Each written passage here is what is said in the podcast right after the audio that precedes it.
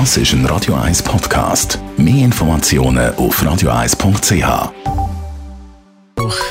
Der Konsumententipp auf Radio 1 präsentiert von comparis.ch, einem führenden Schweizer Internetvergleichsdienst. comparis.ch über das verschicken via WhatsApp reden wir. Jetzt in der Ferienzeit werden natürlich wieder wahnsinnig viele Fotos verschickt, zum Beispiel in Gruppenchats, Family-Chats und so weiter und so fort. Es fällt ja schon auf, dass wenn man ein Foto verschickt via WhatsApp, äh, da sieht es wahnsinnig gut aus. Je nach äh, Smartphone, das wir haben, ist die Qualität der absolute Wahnsinn. Wenn es dann aber ankommt, auf der anderen Seite ist die Qualität nicht mehr gut oder gar nicht mehr gut. Jean-Claude Frick, Digitalexperte bei Comparis.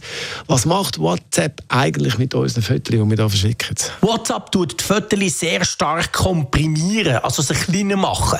Und wenn das passiert, dann geht auch die Qualität verloren. Und genau das führt dazu, dass wir zwar mit unseren iPhones und Android-Smartphones geniale Fotos machen können, wenn wir sie aber im Family-Chat, im Familienchat oder bei Freunden via WhatsApp verschicken, kommt auf der anderen Seite nur ein Pixelmatch an. Es ist also tatsächlich so, dass es nicht euer Handy ist, sondern WhatsApp das macht. Und die tun die Fotos tatsächlich um einen Faktor 10 verkleinern oder besser gesagt komprimieren. Warum macht WhatsApp das überhaupt? Das machen sie darum, damit ihr Netzwerk nicht so b- bzw. überlastet wird. Man kann sich ja vorstellen, bei fast 2 Milliarden WhatsApp-Nutzer, da werden feierlich viele Fotos und Videos hin und her geschickt.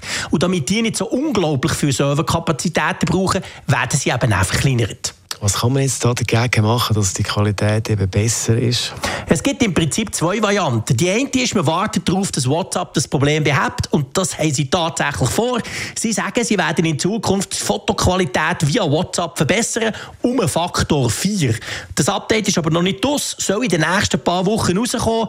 Äh, ja, und bei WhatsApp ist es halt so, aus diesen Wochen können auch mal Monate werden. Also es kann unter Umständen als Moment gehen. Du hast gesagt, es gibt zwei Varianten. Was wäre der zweite still second. Das andere ist, dass man es nicht über WhatsApp verschickt, sondern zum Beispiel via Cloud. Also wenn ich Google Fotos habe oder auch wenn ich die iCloud habe, also sprich meine Fotos in irgendeinem Cloud-Dienst, dann kann ich auch dort einfach einen Link generieren und dann verschicke ich diesen Link. Das kann dann zum Beispiel auch per WhatsApp sein.